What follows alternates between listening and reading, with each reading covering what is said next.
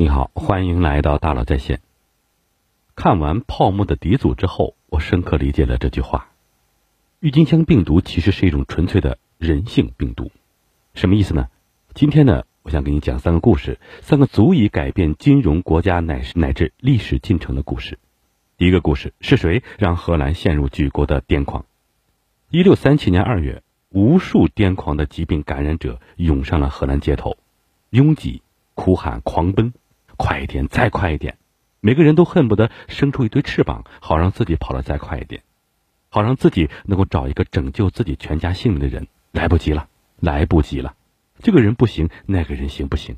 这座城市救不了我的命，那座城市行不行？完了完了，我们全完了！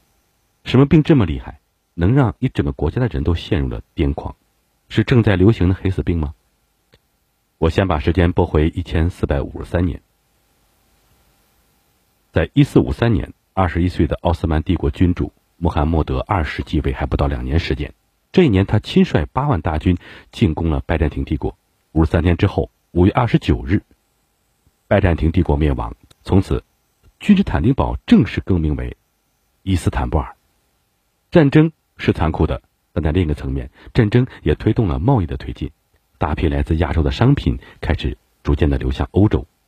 其中就包括一种原产自中国新疆的百合科植物——郁金香。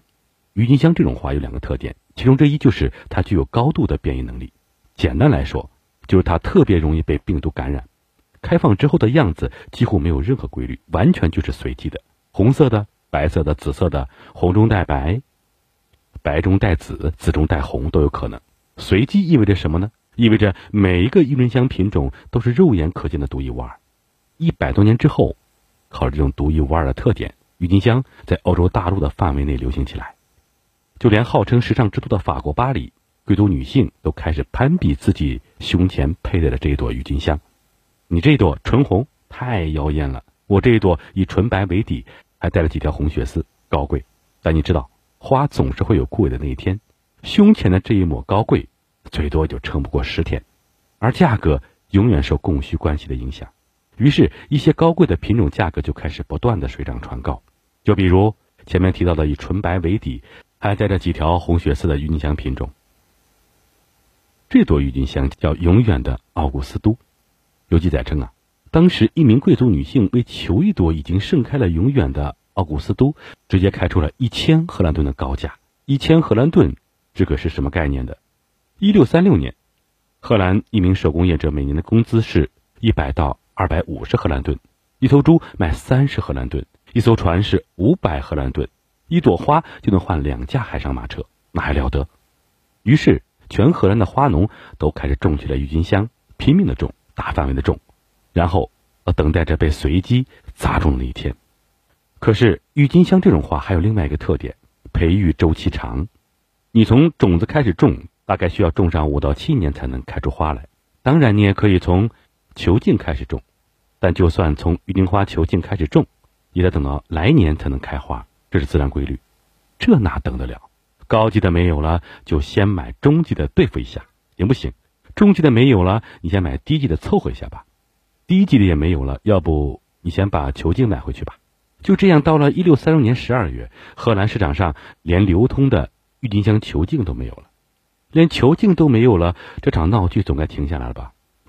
我还没有挣到钱呢，这样吧，我有一种郁金香球茎，现在价值一千块钱，只不过它暂时还埋在土里，明年四月份才能长出来。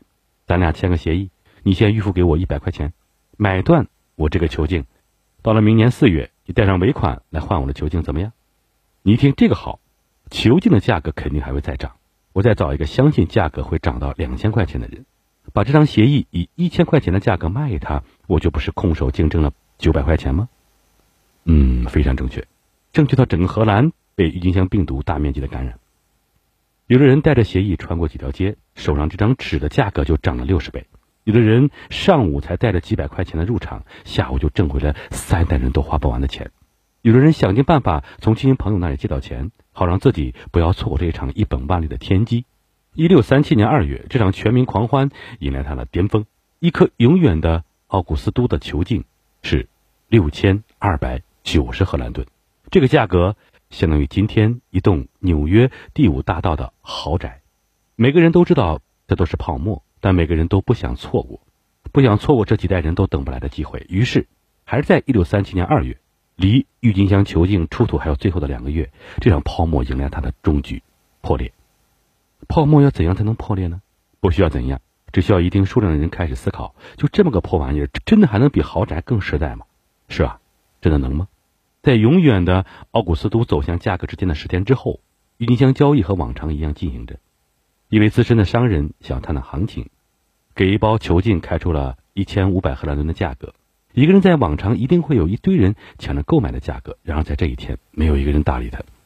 一千四，一千，八百，所有人都傻了。无数的荷兰人从交易现场涌出，来不及了，来不及了，我们全完了，崩溃，哭喊，出逃。整个荷兰只剩下一地的鸡毛，和价值零点一的荷兰盾的永远的奥古斯都。第二故事是谁将路易十六送上了断头台？荷兰那个时代的海上马车夫就这样一种他并不情愿的方式被载入了史册。几百年之后，郁金香泡沫被称为人类历史上第一次有记载的金融泡沫，近代欧洲三大泡沫事件之一。是的，只是第一次，只是之一。谁也没有想到，八十多年之后，郁金香病毒将会制造出一家市值三倍于苹果的公司，以及又一批被拖入无底深渊的民众。这次，郁金香病毒率先感染了一名经济学家——约翰·劳。苏格兰经济学家，他的父亲是一名银行家，家中还拥有大量地产。从十四岁开始，约翰·劳就开始跟着家族从事金融业务。父亲去世之后，他跑到了伦敦冒险，在当地还是一个名气颇大的赌徒。再后来，他爱上了一位比自己年长十几岁的异性，甚至还为他参与了一场决斗。不过，真正让约翰劳大展拳脚的地方，既不是苏格兰，也不是英国，而是法国。在法国的赌桌上，他见到一位特别的人物——奥尔良。此时的法国正在面临巨大的国内债务的危机。为了参与西班牙王位的继承战争，法国发行了大量的国债债券。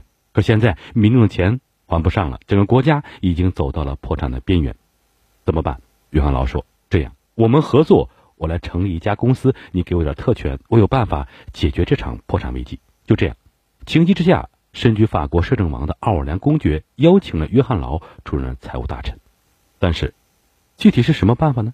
上任之后，约翰劳做了两件事情：第一件，成立了一家名叫通用银行的私人银行，除了储蓄、贷款等常规业务之外，奥尔良公爵还赋予了这家银行一项特权——发行货币。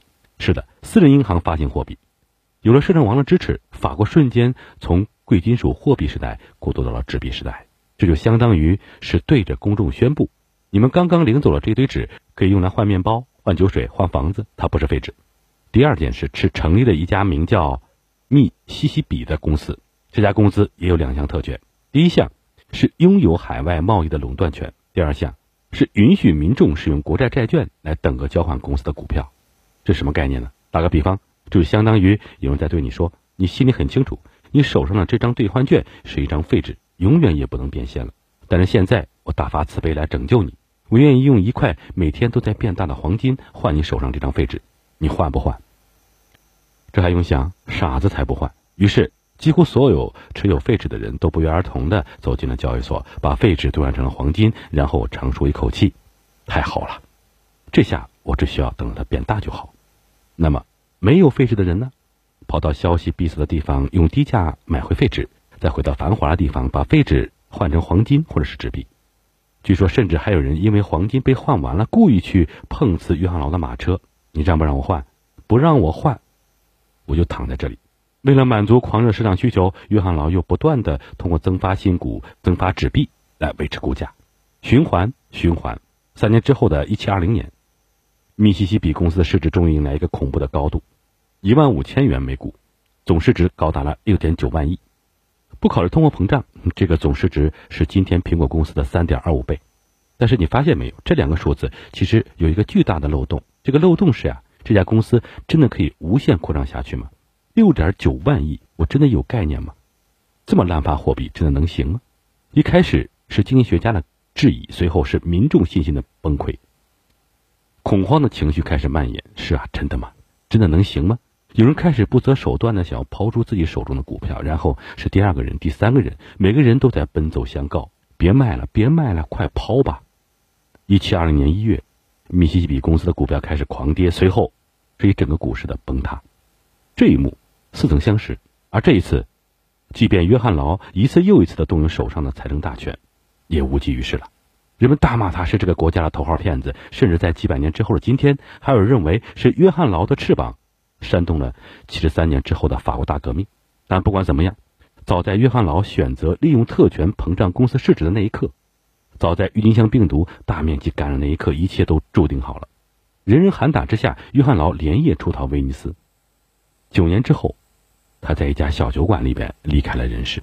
这场出逃像极了若干年前他在决斗之后的出逃，而他当年选择出逃的地方叫做荷兰阿姆斯特丹。第三个故事是谁让英国股市暂停了一百年？如果说荷兰的郁金香狂热还有能解释的空间，法国的密西西比泡沫还有解释的空间，那么感染英国的郁金香病毒就显得纯粹了许多。如果你熟悉历史，你会知道，卷入西班牙王位继承战争的不只是法国，还有法国的老对手英国，几乎是相同的时间，一七二零年前后几乎是相同的理由，由于战争。而发国债债券，几乎是相同处理方式，号召民众用国债债券来兑换公司股票。但这一次，酝酿病毒爆发的更加荒唐，因为这一次连商品都没有了。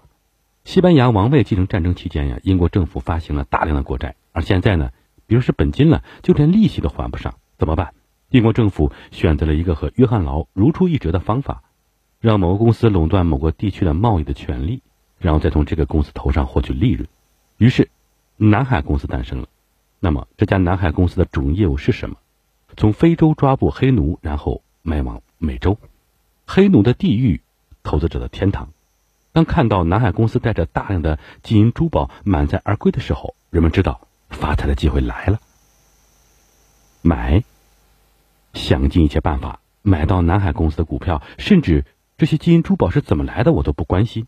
不仅如此。英国政府还和富商们展开了大力的合作，你们只需要负责购买股票，而我们负责鼓励民众用手上的国债债券兑换南海公司的股票。如果南海公司的股票继续疯狂上涨，你们就在高位把股票抛售给民众，换来的钱我们就三七分账，我再用我分到的钱还给民众。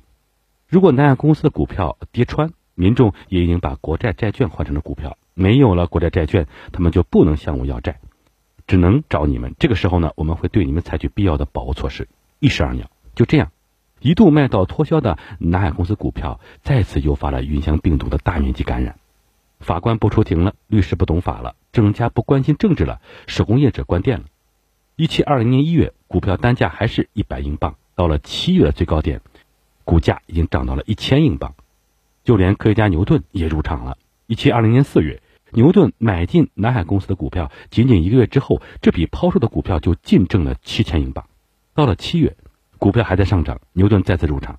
七月最高点，这一次郁金香病毒来的比以往更加疯狂，而泡沫也破得比以往更加彻底。为什么这么说呢？因为南海公司经营不善这件事情，许多投资者都是知道的。早在两年以前，西班牙就因为战争问题掐断了南海公司的生意。西班牙每年也只允许南海公司派出一艘船前往南美洲，业务是黄的，投资是荒的，公司债务是即将暴雷的。换句话说，南海公司是一家彻头彻尾的空壳公司。但是那又怎样？我不关心，我不关心南海公司的经营状况，我不关心什么金融原理，我只知道，只要能买到这张名叫南海股票的纸，我就能走上人生巅峰。我知道，我知道这个泡沫有一天会破，但有什么好怕的？这么多人陪葬，后面的故事我就不展开说了。一夜之间，哀鸿遍野，无数财富化为灰烬。哦，对了，我这里一张图，牛顿共计亏损了一万三千英镑，而后来他升为皇家铸币院长的工资是每年五百英镑。我可以计算出天体运行的轨迹，却算不出我内心之中的贪婪。此后的一百年时间里，英国再没有发行过一张股票，而那些感染了郁金香病毒的人，当然也没有机会偿还借来的钱了。最后的最后，他们纷纷出逃，在大洋彼岸，他们选择了一个和从荷兰出逃的人、从法国出逃人一样的地方。这个地方后来被称之为华尔街。好，我们来总结一下：郁金香病毒让荷兰陷入举国的癫狂，将路易十六送上断头台，让英国股市暂停一百年。他就像一个恶魔，一次又一次的穿上光鲜亮丽的外衣，一次又一次的重返人间。一八三八年，他回到法国，引发了大力红狂热。一九一二年，他再次降临荷兰，引发了唐菖蒲的狂热。最后一次，一九八五年，他降落在中国长春，引发了君子兰狂热。就像迈克尔·达什在《郁金香热》的结尾说的那样，长春位于中国北部，北纬四十度略北，距离天山山谷仅两千英里。狂热病毒最终回到了他的家乡，所以想，这是何等的不可思议！这世上哪有从天而降的馅儿饼，哪有不劳而获的道理，哪有一夜暴富的美梦？但是荷兰、英国、法国的民众哪有时间仔细想？所有感染了郁金香病毒的人哪有时间仔细想啊？快一点，再快一点，再不参加就来不及了。这么多人都挣到了钱，凭什么我就赔钱？就算只有少部分人能挣到钱，那么为什么就不能是我？郁金香病毒永远也不会消失，因为它是一种纯粹的人性病毒。总有一天，它还会披上外衣，卷土重来。可能是游戏装备狂热，可能是牙刷狂热，也可能是任何一种让你匪夷所思的狂热。那怎么办呢？祈祷，祈祷自己从头到尾一无所知，祈祷自己提前听到了中场的哨声。祈祷。感谢您的收听，咱们明天见。